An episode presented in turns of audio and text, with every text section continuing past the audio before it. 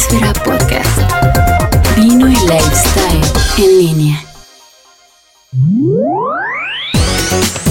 En esta emisión de Vinísfera Podcast, contamos con la presencia de Manuel Carlos Pérez de la promotora de vinos españoles en México, Iberomex. Y en la mesa de las disertaciones nos preguntamos si el vino español es anticuado. Acompáñanos. Pues en esta ocasión estamos con un programa especial. Tenemos el tema de el vino español y tenemos un invitado de lujo que nos va a acompañar y nos va a guiar y nos va a dar algunos puntos muy importantes. Eh, queremos, como les habíamos comentado en otros podcasts anteriores, crear un poco esa polémica sabrosa y por supuesto, para eh, dar un punto de vista siempre estamos partiendo de la subjetividad de cada uno. Estamos abiertos a escuchar sus comentarios, a recibirlos a través de Twitter, eh, Facebook, etc. Podcast.vinisfera.com Carlos Valenzuela. Carlos, ¿qué tal? Buenos días. Hola, buenos días a todos. Bueno, como menciona Álvaro, la pregunta de hoy o el tema de hoy es el vino español. Sobre esta polémica del vino español, ¿es anticuado? El vino español, ¿qué ¿Qué imagen tenemos del vino español en México y Latinoamérica? Y Gerardo Lammers, ¿qué tal Gerardo? ¿Cómo estás? Hola Álvaro, eh, ¿qué tal eh, amigos? Pues ya listos para iniciar aquí con la polémica. Eh, nos acompaña Manuel Pérez de Iberomex, que es una empresa que se dedica a promover nuevas bodegas españolas en México. Bueno, aprovechando esta reciente visita a la ciudad de Guadalajara, donde ha venido a participar en varias catas, tengo entendido. bueno, pues queremos platicar con él sobre sobre vinos españoles y bueno, pues queremos eh, retomar esta pregunta de que mencionó Carlos. Obviamente no estás para nada de acuerdo, ¿verdad? No, por supuesto que no. Solo faltaría eso. De hecho, yo quisiera, eh, eh, partiendo de ese punto, ¿de dónde salió esta pregunta? ¿Por qué? ¿Por qué le surgió la idea de que los vinos españoles pueden ser anticuados? Creo que todos tenemos alguna anécdota relacionada con esos vinos españoles que podríamos catalogar de toda la vida, ¿no? En donde eh, eh, de alguna manera anclan al vino español como una como un producto que no cambia, Manuel.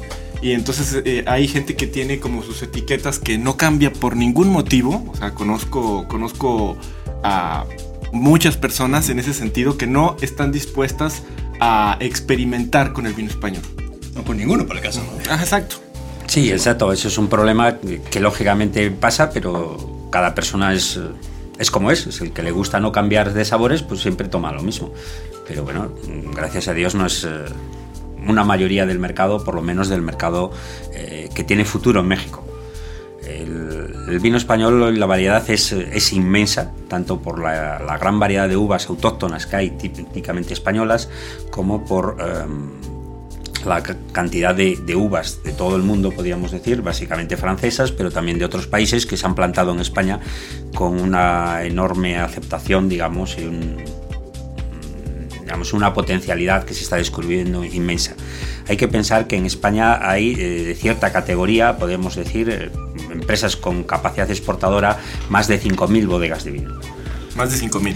Estamos eh, contando, hay unas 70 zonas productoras eh, reconocidas como tal, con denominación de origen, en las cuales lógicamente están luchando entre ellas e innovando constantemente para diferenciarse de alguna forma unas de otras, para tener su tipicidad propia. Entonces, eh, si hablamos ya de tipos de vinos españoles, tendríamos que hablar de al menos 70 tipos diferentes de vinos españoles. Y la cosa se pone complicada entonces. Se pone complicada. Luego pasamos a cada una de las denominaciones. Hay algunas que son relativamente pequeñas y pueden tener una cierta uniformidad. Pero denominaciones grandes como Rioja, Ribera del Duero, Albariño, etcétera, pues eh, realmente Dentro de, las propias bodegas hay que pensar que solamente acogidas arriba del Duero hay unas 240 bodegas productoras diferentes, a su vez necesitan diferenciarse unas de otras, con lo cual no paran de innovar permanentemente para eh, conseguir un producto diferenciado e innovador. Por lo que estamos hablando de hablar del vino español mm, como imagen de marca podría ser, pero realmente es que no existe un vino español. Podemos decir que hay mil vinos españoles diferentes. Sí, yo creo que la, clave de, esta pregunta está en que mucha gente está, muchos consumidores están o estamos anclados en el vino de La Rioja. Sí, es una cuestión histórica eh, con México. Rioja tradicionalmente fue la primera región española que empezó a exportar en cantidades masivas lo que es el vino tinto. la primera siempre fue Jerez, con sus brandis y sus, eh, sus jereces, pero eh, a nivel de vino tinto vino blanco, pues Rioja con diferencia fue la primera región que comenzó a exportar en España. En México ha conseguido una cuota de mercado altísima en, una época determinada, pero eso ha ido cambiando en los últimos años. Ya, tenemos Ribera del Duero, que tiene una potencialidad enorme, pero hay otras muchas eh, denominaciones de origen, como los vinos de Levante, los vinos catalanes, con los Priorat, los Monsant, eh, los Cavas, por supuesto, y luego pues toda la zona eh, andaluza, pues hay también una diversidad de, de vinos absolutamente desconocidos en México, pero desconocidos las variedades de uva. Estamos hablando de que en España hay autóctonas aproximadamente unas 50 variedades de uvas diferentes. Tú imagínate la cantidad de, de variaciones que existen ahí. Bueno, pues yo eh, investigué que registradas se tienen hasta 600 variedades en España. Digo, obviamente que la mayoría de ellas son ampliamente desconocidas. Hay 15 principales y dentro de esas 15 principales, las dos más conocidas que, que todos sabemos, pues es la variedad tempranillo y la garnacha, Garnacha. En, las, en las uvas tintas, ¿no? ¿Qué está pasando en La Rioja? Porque también el- el- las bodegas y la industria en La Rioja está evolucionando. ¿Hacia dónde están evolucionando los vinos de La Rioja? La, la evolución es la natural, que es lo que pide el consumidor. El consumidor tradicional de una cierta edad está consumiendo los vinos clásicos de Rioja, pero la gente joven, eh, hablamos digamos a partir de 25 años, está pidiendo otras tipicidades de vinos. Entonces, lógicamente, los bodegueros tienen que adaptarse a los gustos del consumidor y están eh, elaborando vinos mucho más modernos, mucho más eh, florales, fáciles de beber, mucho más complejos, podemos decir, incluyendo pequeñas cantidades de distintas variedades. E incluso se está produciendo un fenómeno desde los últimos años y es que algunas bodegas renuncian al, al paraguas, digamos, de, de marca de la denominación de origen para convertirse en bodegas de vinos de autor que es, es una es, digamos una tendencia cada vez mayor en aquellos vinos de calidad porque las DOs se crearon para eh, garantizar la calidad del vino. Eso lo hacen muy bien, pero claro, sus estándares también limitan la creatividad. Entonces hay una serie de bodegas básicamente nuevas o jóvenes, incluso determinados departamentos de bodegas de, de mucha categoría, que crean una nueva marca de vinos enfocada a un público completamente diferente, que es el público joven. En estos casos, intencionalmente se alejan de la DO para, para también alejarse de la, de la marca percibida en el mercado de esa DO. No, mm, la marca como tal sigue siendo un paraguas importante, yo creo que, que es básico y eso hace que no, que no se mueva con la suficiente rapidez. Lo que sí sucede es que, eh, por ponerte un ejemplo, eh, si tú quieres tener un vino de crianza, necesitas tener al menos 12 meses en barrica. Imaginemos que tú tienes un vino que por sus características no te interesa que llegue a los 12 meses de barrica, solo quieres aplicarle 10 meses de barrica. Entonces ya no puedes estar acogido a la denominación de crianza de la, denom de la denominación de, la de origen. Con lo cual, eh, si te etiquetan como, como un vino de barrica, ya mm, no dice lo que es tu vino, pero no puedes tener un vino de crianza. Porque tampoco lo cumplió. Porque ¿no? tampoco Claro. cumple la Sí. normativa. Entonces, pues te quedas eh, en el limbo. Entonces, esas bodegas lo que están haciendo es eh, haciendo el vino que les apetece sin tener en cuenta las regulaciones. Porque ya hemos llegado a un estándar de calidad realmente muy alto. Sea, ya se ha sobrepasado todos los estándares de calidad que, para los que se creó la denominación de origen. Puede, podemos decir que es muy limitativo. Por ejemplo, tú en Rioja pues tienes la variedad principal, que es la tempranillo, pero tienes unas uvas eh, que, con las que se mezclan normalmente, que es la Graciano, la Mazuelo, eh, la Garnacha. Prácticamente podemos decir que son las uvas permitidas en, en vinos tintos, siempre con una base mayoritaria de tempranillo. Pensemos que tú, como, como enólogo, preparas un vino maravilloso y te interesa meterle pues un 10% eh, digamos de uva Petit Verdot, por poner un ejemplo, pues lo hemos dicho antes. No puedes, ya no puedes poner un, un Rioja con esas características. Y entonces ese es como un poco el ángulo por el cual surge la, la, pregunta del día, ¿no? Si se queda con esa denominación de origen constreñido a hacerlo de una cierta forma, donde el enólogo no puede hacerse para otro lado, y entonces el vino va a ser así por años y años, aunque bueno, de, tomamos en cuenta que Rioja como denominación es desde los años 40, más sí. o menos. Ajá. desde el 47, me parece, ¿no? Sí, es una de las denominaciones, no es la más antigua de España, pero es una de las más, de, las más antiguas. Y ha llegado al nivel, eh, digamos, tal que ya tiene el, ha ido un paso más allá. O sea, en España hay como cinco categorías diferentes de, de denominaciones de origen. Tiene la más alta, que es la denominación de origen calificada. En ese mismo escalón están únicamente Rioja y Priorato o hay alguna otra? No, de momento son las dos únicas. La única diferencia básica que hay con la denominación de origen es que la calificada es, son aquellas denominaciones que realmente toda su producción la venden embotellada como vinos de calidad. ¿Eso significa también, Manuel, que las normativas son distintas de una denominación de origen a otra? Sí, son totalmente diferentes. O sea, de cada denominación de origen mm, pone sus parámetros para que su vino sea identificable. Entonces, hay incluso denominaciones de origen, eh, digamos, de las más recientes, que ya ya no sabemos que significan más que que es, digamos, un control de calidad porque permiten tan variedad tan inmensa en realidad no te que realmente ya no hay una tipicidad en el, en el producto. Llamemos, hablemos, por ejemplo, pues de la denominación de origen manchuela que es una de las últimas que se, que se han creado y que ahí hay, no sé, están aceptadas veintitantas variedades de uva. puedes hacer lo que quieras prácticamente. Y me imagino que además alterando el proceso de fermentación y todo, ya salen cosas tan distintas, aunque fuera la misma. Exacto. Cumplen poco con, con, esta parte que, que, a veces también hacían las DOs de, de, generar una marca distintiva, ¿no? De algo que, que en realidad sea un distintivo del Exacto. En un principio, mm, pensemos que hace 20 años los vinos, no, en España al menos, no eran de la calidad que son hoy. Entonces, la denominación de origen fue muy importante para aumentar la calidad de los vinos porque requería una certificación de calidad de la producción y eso hizo que las bodegas eh, invirtieran en tecnologías, se tecnificaran, hicieran unos procesos realmente eh, pues muy modernos de producción para conseguir esos estándares de calidad. Ya ha llegado el momento que hemos llegado al top y ahora ya lo que cuenta ya no es la calidad, se dan por sentado que todo el vino de calidad, o sea, todo el vino español con denominación de origen es de una calidad especial. Asegurada. Asegurada. Entonces ahora ya pasamos al paso siguiente que es hay que hacer cosas diferentes, hay que ser espectaculares. Hay que bajar la calidad. ¿no? no, bajar la calidad porque es otra cosa diferente, pero ya no necesitamos ese paraguas tan, ese eh, paraguas de la denominación como tal para decir, oye, es que mi vino, como es de Rioja o como es de Ribera del Duero, usted sabe de, por sí que es un buen vino. Sino ya se da por hecho en determinadas bodegas de alta calidad que ya son conocidas y por tanto ya no necesitan el paraguas. Pueden decir, oye, mi vino es espectacular y ya no necesito denominación de origen.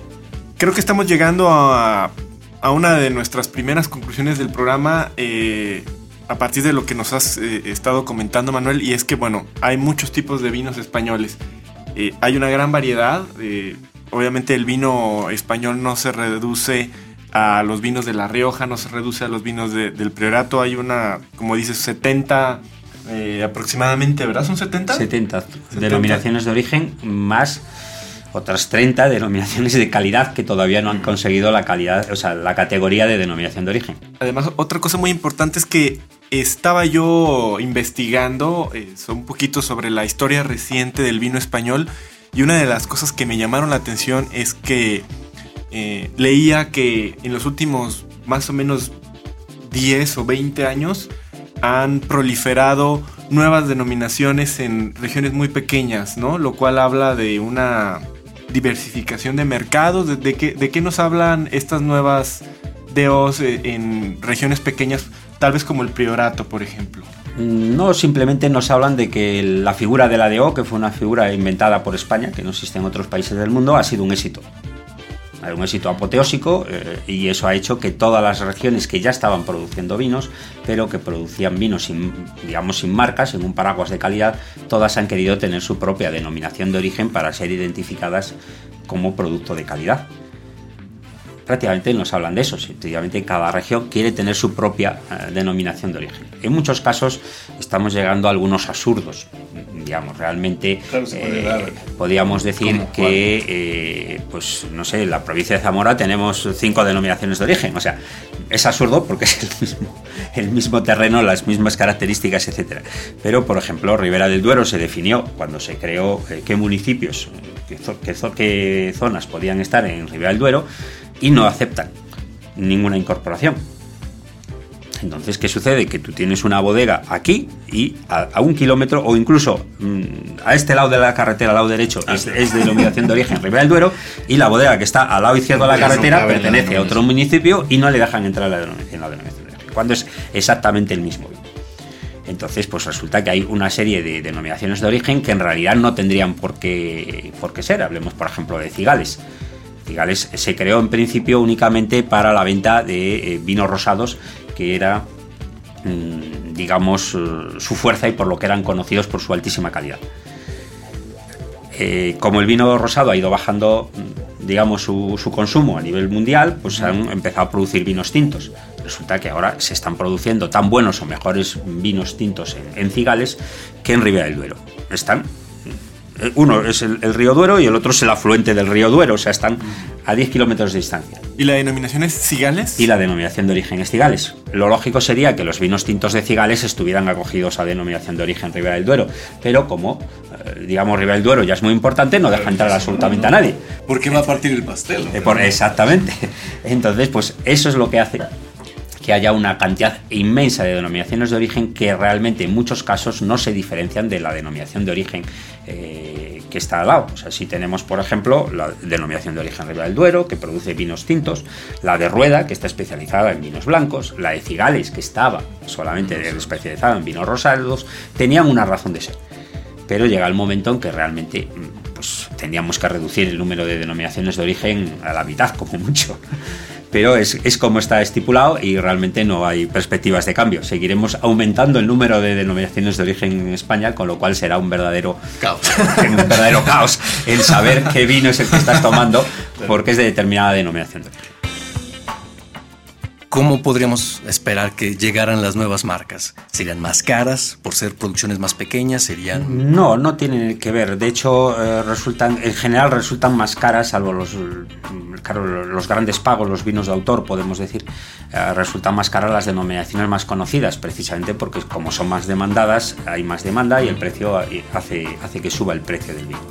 Hay denominaciones pues totalmente desconocidas que son muchísimo más baratas, muchísimo más económicas que Ribera del Duero, que, Rioja, que están, en realidad se estarían, yo he presentado muchos vinos, yo como dijimos en principio me dedico a la promoción de, vinos en México, llevo presentados en tres años aproximadamente unas 60 bodegas diferentes de distintas zonas de España en México, todas desconocidas.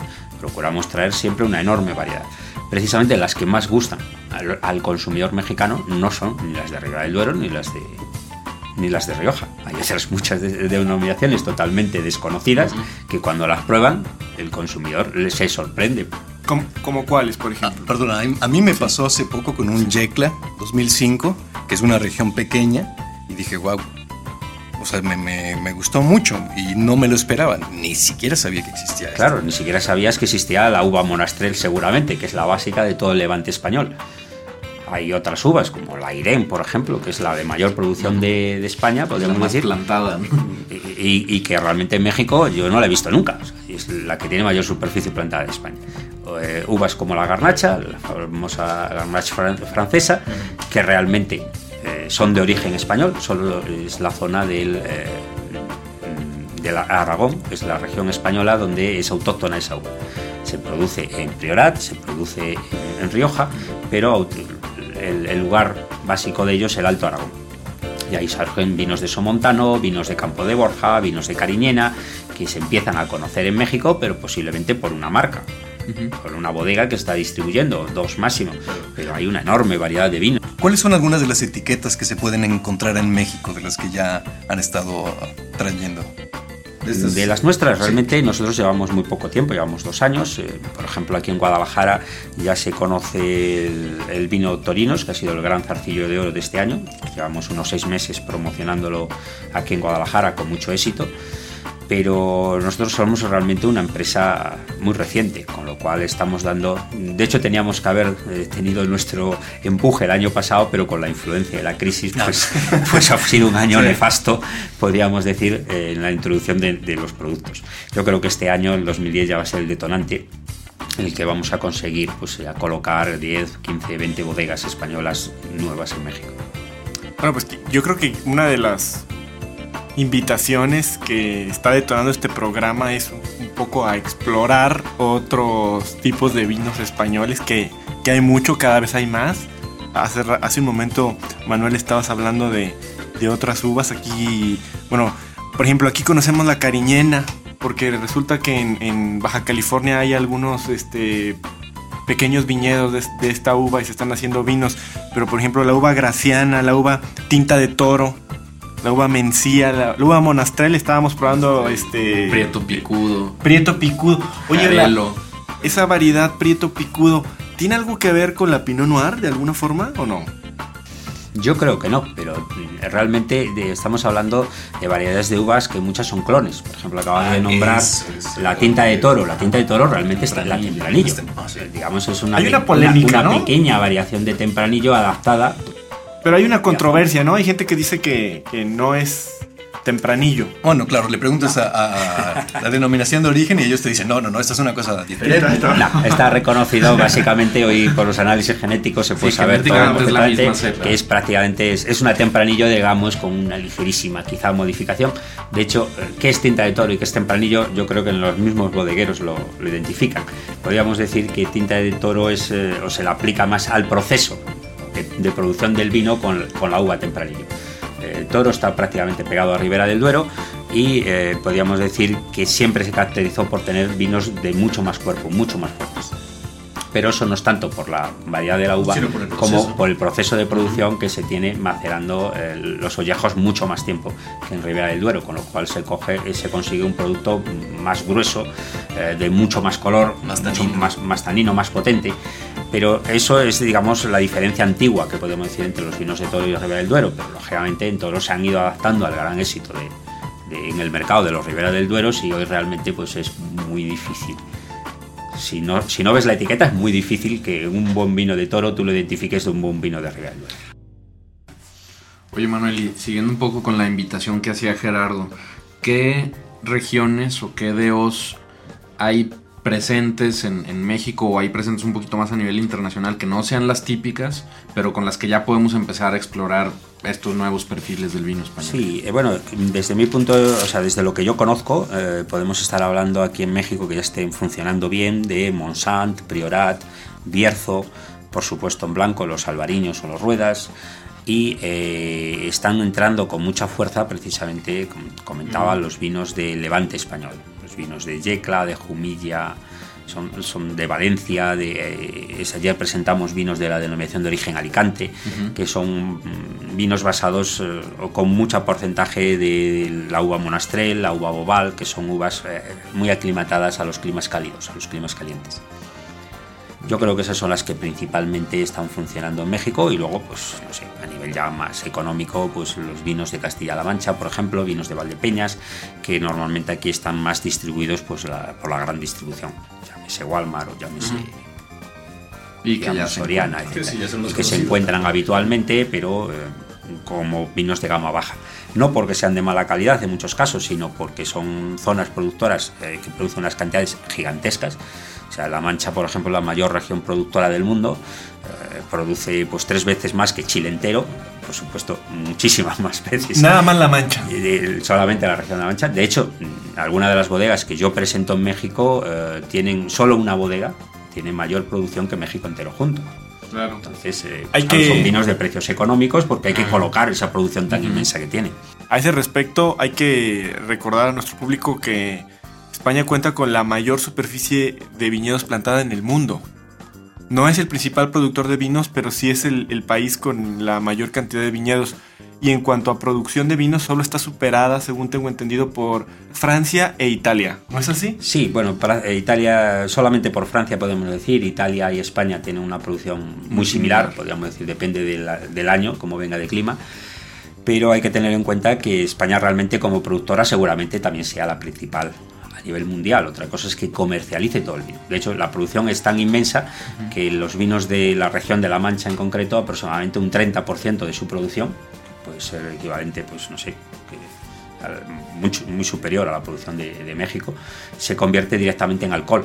Se desnaturaliza para usos industriales, porque no hay posibilidad de, consumir tanto vino, así de claro. Bueno, podemos ayudar más, pero. Vamos a echarle ganas. Ahí sale otra invitación, amigos. a echarle ganas. No, otro, otro tema importante, Manuel, es el. eh, hemos estado hablando de los vinos tintos. Casi todo el mundo relaciona a España con la producción de vinos tintos. Sin embargo, creo que podemos hablar también de los tanto de los vinos blancos como de los de los vinos dulces y de los cavas que, Y de los y de los jereces. jerez.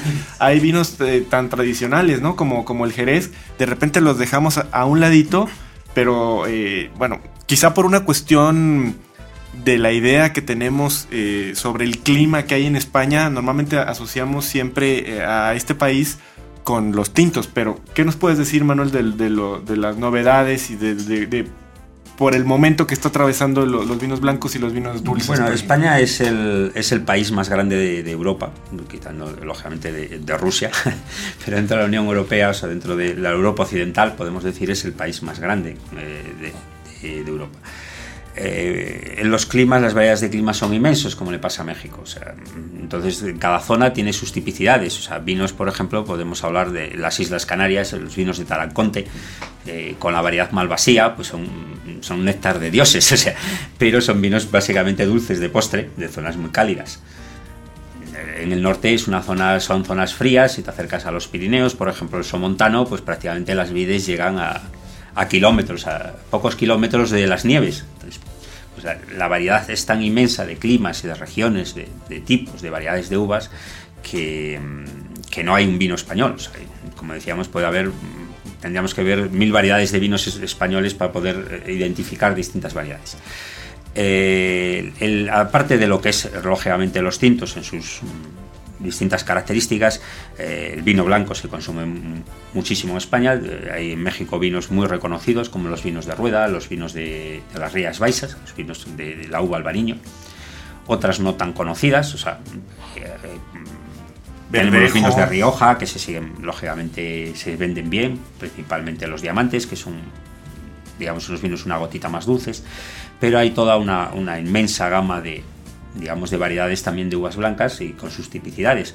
Eh, uvas como la Godello, que son totalmente desconocidas, que se producen en la zona de- del Bierzo, de donde yo resido, donde soy natural, que son unas uvas maravillosas, que están consiguiendo unas críticas extraordinarias a nivel mundial, pero que en México prácticamente son totalmente desconocidas. Luego estamos hablando de los vinos de postre, pues eh, en la zona sur de España, en el Levante, con la, eh, la uva Moscatel de Alejandría, que es una uva quizá la más dulce de, por propia naturaleza, y ahí se la, pu- la puedes combinar eh, en mil versiones, desde verdes hasta sobremaduradas, para conseguir toda una gradación de, de grados de dulzor. Y lo mismo podemos decir pues, eh, mezclándola con otras variedades. Una verdejo, que es una uva con un- una uva seca con un cierto tono de amargor que queda muy rico en la boca, le mezclas un 10% de malvasía o un 10% de uva moscatel y te da un vino espectacular en la boca. Ya se antojó. aceptas mil, mil variaciones posibles. o sea, La, a la Irene que, que comentábamos hace un momento es, blan- es una uva blanca. Es una uva blanca típica de Castilla-La Mancha, que es la máxima, como te decía, casi todas se, se- salvo lo que se consume localmente, podemos decir, allí en Madrid, pues se acaba convirtiendo en, en, en- en licor, podemos decir, en alcohol, incluso para usos industriales, por, porque no hay forma de vender, porque la uva blanca ha bajado el consumo eh, a nivel mundial y ha aumentado muchísimo la tinta. Eh, ahí estamos. Otra cosa que en México es increíble es que no funcionen, no se vendan los vinos rosados. bueno, platicábamos de y es un tema vino para maravilloso para la comida mexicana, para la combinación, para, Para el clima, clima, para el clima cálido y realmente yo he traído rosados espectaculares que le encantan a todo el mundo que los prueba, pero nadie quiere comprar nadie los vinos rosados. Es por el color, es que aquí somos muy machos todos. No, no tiene, no, no- no tiene nada que ver. En España el, el vino rosado es un vino de hombres exactamente igual, pero hay uvas, por ejemplo, la garnacha, que tradicionalmente eh, se dedicaban al vino rosado, porque es un vino más frutal, más joven, más alegre. Pero ¿cuál es tu hipótesis? ¿Por qué no funcionan en México los, los vinos rosados? Yo creo que es un componente histórico. O sea, yo la única explicación que le he conseguido encontrar es que el vino rosado es un vino de consumo inmediato. Tienes que consumirlo en el año, no tiene una guarda adecuada.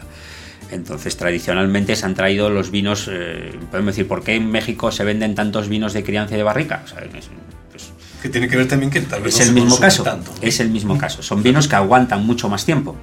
Entonces, eso ha permitido que, eh, digamos, por tradición, eh, los viajes marítimos eran muy largos y los vinos que aguantan mucho más tiempo si son vinos de, con madera. Es a lo que estamos acostumbrados Eh, ya es como lo que se ha acostumbrado el, el el paladar histórico. Sí, pero hoy pero los transportes son muy rápidos. sí, hace se podía, mucho, ¿no? pero eh, la gente por costumbre dice yo quiero un tinto, no quiero un rosado. ¿Por qué? Ah, pues no lo sé. Porque no no me gusta el rosado, pero ¿lo has probado? No. Ah, es que la obligación de un tinto, No, y no un quiero. rosado y un blanco es ser tinto. ¿no? Sí. Sí, pero no es así. O sea, son momentos diferentes, tiempos diferentes. Por ejemplo, el rosado en España se vende muchísimo, pero se consume básicamente como aperitivo. Me gustaría, Manuel, que cerráramos el programa con eh, una, una o varias recomendaciones sobre eh, regiones que de españolas desconocidas para aquí en México y que nos puedas este, a- a- a- este, Hombre, be- beber más. vinos del Bierzo, ¿qué os voy a decir? O sea, es mi tierra. Muy bien, muy bien, pero ¿por qué? Eh, Bueno, es una, la variedad. eh, el Bierzo es una zona pequeñita del noroeste de España. Estamos, pertenecemos eh, a Castilla y León, o sea, la zona de secano, pero realmente es por una cuestión histórica, podemos decir. ¿Cómo son los vinos del Bierzo? Nuestro clima es, eh, es un clima mm, atlántico, un clima lluvioso, clima que, que requiere, o sea, las, las variedades típicas españolas como el tempranillo no se adaptan a, a nuestra zona, a nuestro, a nuestro Es clima más fresco. es más, más frío y es mucho más lluvioso. Entonces eh, tenemos variedades autóctonas, tanto en blanco como en tinto, que tienen su tipicidad y que realmente pues, están empezando a ser reconocidas eh, por grandes gurús internacionales como Robert Parker. Y eh, pues, en México están gustando mucho. Todo el mundo que le presento vinos del Bierzo, a todo el mundo le encantan. Y es una de las regiones que podemos decir aún mantienen una relación calidad-precio todavía óptima. No, no tienen los precios de los Riberas del Duero o de los, sobre todo los Priorat, que es la otra gran zona que está despuntando en España. Pero yo sobre todo le diría a la gente que no se cierre a, un vino determinado, que pruebe, porque realmente si son vinos españoles eh, son de una calidad garantizada. Cerramos con una conclusión muy parecida a la del esnovismo, ¿no? El vino español no es anticuado, el anticuado es uno, que no quiere El cambiar anticuado sus es gustos. usted. Ay. El anticuado es usted. O en todo caso, a replantear la, la idea que es este, cómo es el vino español en general y vemos que es muy, muy, muy diverso. No existe el vino, son los vinos. Los cientos de miles de millones de botellas, Dios mío. ¿Qué vamos a hacer? Y así, con ánimos renovados y la curiosidad dispuesta para explorar alguna de las más de 70 denominaciones de origen españolas, más los vinos de autor que no se apegan a ninguna de estas, Carlos Valenzuela, Gerardo Lammers y Álvaro José Gómez, les agradecemos su atención y los esperamos en la próxima emisión de Vinísfera Podcast. Envía tus comentarios a podcast.vinísfera.com. Vinísfera Podcast. Vino y lifestyle en línea. Podcast realizado en Aurix Producción Digital.